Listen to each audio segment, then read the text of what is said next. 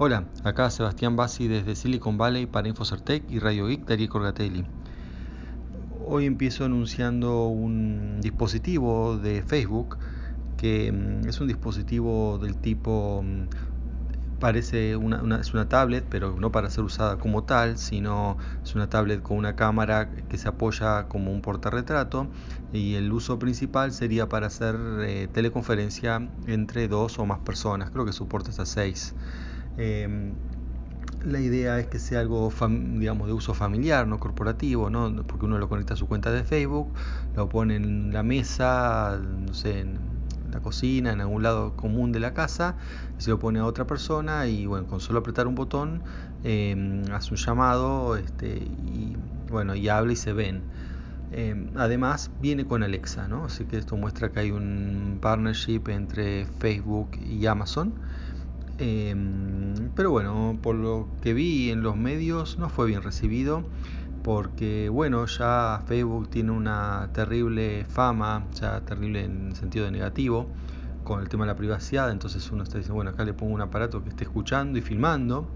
Facebook dice que no filman sin consentimiento, que no escuchan sin consentimiento, y para, para reforzar esa idea, el aparato viene con una especie de tapa Em, bueno, se llama tapa o algo así, que es un plástico que se pone arriba de la cámara. Si uno quiere, o sea, uno por software puede decir que no filme, pero uno puede asegurarse que esto sea así poniéndole este plastiquito al lugar donde está la cámara. O sea, con esto están reconociendo que nadie confía en, ellos. Aunque también, ojo, puede ser que uno sí, no puede confiar en Facebook, pero ¿qué tal si me hackean el aparato? Em, entonces está bien, por más que Facebook haga las cosas bien, eh, nada impide que, o bueno, existe siempre la posibilidad que un tercero lo hackee y bueno, y use esa cámara eh, para tener, digamos, poder ver cosas que uno no quiere mostrar. Así que bueno, este, mm, la verdad no, no, no empezó bien, ¿no? Este, veremos cuántos venden, si tiene éxito. Los aparatos de Alexa sí tienen éxito, a pesar de que, bueno, eh, hay bastante bueno, controversias y eso, pero realmente sí, es muy común, mucha gente lo está usando. Bien, hablando de espionaje y eso, sigo con el tema de Supermicro, que bueno, había sido acusado de que en sus motherboards le habían plantado unos chips de espías de parte de China. Ahora surge nueva evidencia de que eso le pasó también a una empresa de, telecomunicaciones, no nombran cuál, pero bueno, pueden ser tipo ATT, este, o Verizon, alguna de esas, pues dicen que es una de las más grandes, que eh, también compra mm, equipos en, esta compañía, que a su vez recuerden que hace eh, outsourcing en China y que bueno, hay documentos que certificarían que esto también pasó, que encontraron este mm, aparato, pero bueno, seguimos sin evidencia física, o sea, es más evidencia pero del mismo tipo, o sea, de mm, entrevistas y eso, pero no de no, no material. Por lo tanto, bueno, todavía, o sea, mejor dicho, crece el escepticismo con esta noticia, ¿no? Al menos en los círculos técnicos, no, no sé en otros. Bien. Y bueno, hablando de también espionaje, también podemos hablar de mm, estafas y, videos, ¿no? Em, ¿Se acuerdan? Bueno, Ariel les había contado que había habido una estafa mm, sobre que se dice, mm, llega un mail diciendo, mira, con una clave nuestra, real, diciendo acá conocemos tu clave y que mm, este, para mostrarte, esa es una, supuestamente sería una prueba de que entraron en tu cuenta y con eso, bueno, te filmaron mientras veías unos videos pornográficos y filmamos lo que hiciste en ese momento y bueno, y vamos a lanzar eso, eh, a menos que pagues Bitcoin o otra criptomoneda, bueno he visto en contactos que esa información sigue circulando.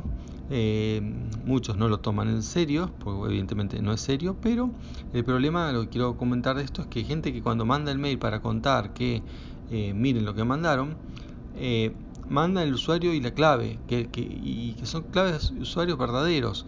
Em, claro que supongo que a esta altura ya han cambiado la clave, pero bueno, no toda la gente lo hace. O por ahí la cambia en esa cuenta, pero mucha gente recicla las claves. Así que es una mala práctica, pero la gente lo hace. Entonces, Eh, bueno, el consejo es que si reciben eso, directamente bórrenlo o si quieren compartirlo, no, no lo compartan con la clave. O aparte, encima hay gente que le llega las claves de otros eh, por distintas razones. Así que bueno, eh, eso, hay que, hay que tener cuidado, ¿no? ¿no? No es solamente el problema de uno no caer en esa trampa, sino no divulgar las claves para que bueno, otros puedan hacer otro uso. Bien, y después otro tema más, un par de temas relacionados con cosas, comentarios que mm, el programa de ayer de Ariel, por un lado sobre Google, y bueno, que hace, que también lo comenté yo, ¿no? que va a hacer desaparecer el mm, Google Plus, sobre esta política de Google de terminar con productos que son relativamente exitosos, algunos más, otros menos, pero el hecho de terminar con un producto, eh, bueno, hace que uno tenga menos confianza en la empresa. Y mm, bueno, y Ariel decía, bueno, ¿qué pasa si saca Gmail? En el caso particular de Gmail no creo que lo saquen por, o sea, que, que, obligan a usar G Suite, ¿no? Decía, también es técnicamente es posible, pero justamente Gmail es como un servicio eh, estrella de Google, como que es el servicio por el que uno entra al, ecosistema de Google. También hay gente que entra por YouTube u otras cosas, ¿no? Pero la mayoría entra por ahí eh, y después hay otros servicios que incluso no son de Google, que dependen del logueo al Gmail. O en realidad técnicamente hay una cuenta de Google. La cuenta de Google la gente la tiene por tener Gmail. Entonces, eh, digamos, Gmail es importante, bueno, por la publicidad para ellos pero también es importante para entrar en el resto de las cosas de Google y, como les decía de terceros, entonces tienen digamos partnership con un montón de empresas, eh, digamos rompería mucho, ¿no? No tener, no tener Gmail. Yo por eso en, eso en particular sí confío que eso va a seguir, pero en general por el resto de las cosas no confío y es por eso que bueno yo también aparte de la programación relacionado o relacionado con la programación no me dedico también lo que es la, tecnología de la nube. Em, bueno tengo la certificación de Amazon y estoy haciendo la de, la de Google. Y por eso la gente me pregunta no bueno qué, qué nube usar no alguna de esas dos o Azure y mm, bueno, la verdad que la nube de, Google no la puedo recomendar por este, justamente por este tema. Em, está bien, el servicio de la nube de Google es muy bueno, tiene algunas cosas que superan al de Amazon, eh, algunas cosas y muchas que son comunes o son iguales o son copias, ¿no? Pero el problema no pasa tanto por ese lado, sino porque em, eh, realmente no, no, me genera confianza, ¿no? Esta, esta movida de, de ir matando sus propios productos hace que, bueno, yo piense que no, no, no tengo ninguna seguridad que va, los va a mantener los productos. Así que bueno, por eso, como yo de varios, ¿no? que están no recomendando usar mm, la, nube de Google, teniendo otras ¿no? que son más, eh, más estables. Bien, y por último, ah, bueno, un pequeño comentario con lo que se llama o le dicen coloquialmente o popularmente como el impuesto al sol, eh, también un tema que habló Ariel. Em, bueno, el tema es así, porque yo lo, leí cuando salió hace un par de años, porque bueno, me pareció ridículo, de hecho tiene componentes bastante ridículos, em, entonces quería ver de qué se trataba y no con respecto a la gente que usa energía solar y le cobran, o sea, como si, ¿por qué el Estado me tiene que cobrar el uso del sol? Bueno, en realidad el impuesto, uno lo llama así impuesto al sol, pero se llama algo de peaje solidario porque, em, por empezar, quien lo paga es quien está usando energía solar y además conectado a la red eléctrica. Que esto es así la mayoría de los usuarios. Casi nadie usa energía solar 100%, o sea, solo energía solar, porque, eh, bueno, depende de la latitud, ¿no? el lugar donde uno esté, pero incluso está en España, que tienen bastantes días de sol y eso, en invierno, digamos, si uno tiene que que, poner la cantidad de, placas solares para que en invierno tenga el 100% de cobertura de sus necesidades, uno podría hacerlo, tener todo, pero en verano tendría una capacidad de, almacenamiento de energía o, de generación de energía que sería tres veces más de la que necesita en verano, si tiene 100% de cobertura en invierno, lo cual es una mm, un gran, digamos, desperdicio, ¿no? Eh, entonces, lo que hace la gente directamente, bueno, tiene una, capacidad media que le sirve para la mayor parte del tiempo y cuando no usa la usa este, la red común. Entonces se conecta a la red. Bueno, y es ahí que em, la red, lo que, digamos, los operadores de la red dicen que em, que uno tiene que pagar un extra porque parte del año no la usa, entonces eh, con eso desfinancia el uso de la red, ¿no? El no usarlo. Y bueno, o sea, digamos, por un lado, no es impuesto al sol per se, sino es impuesto al uso de la red, o mejor dicho, al no uso de la red.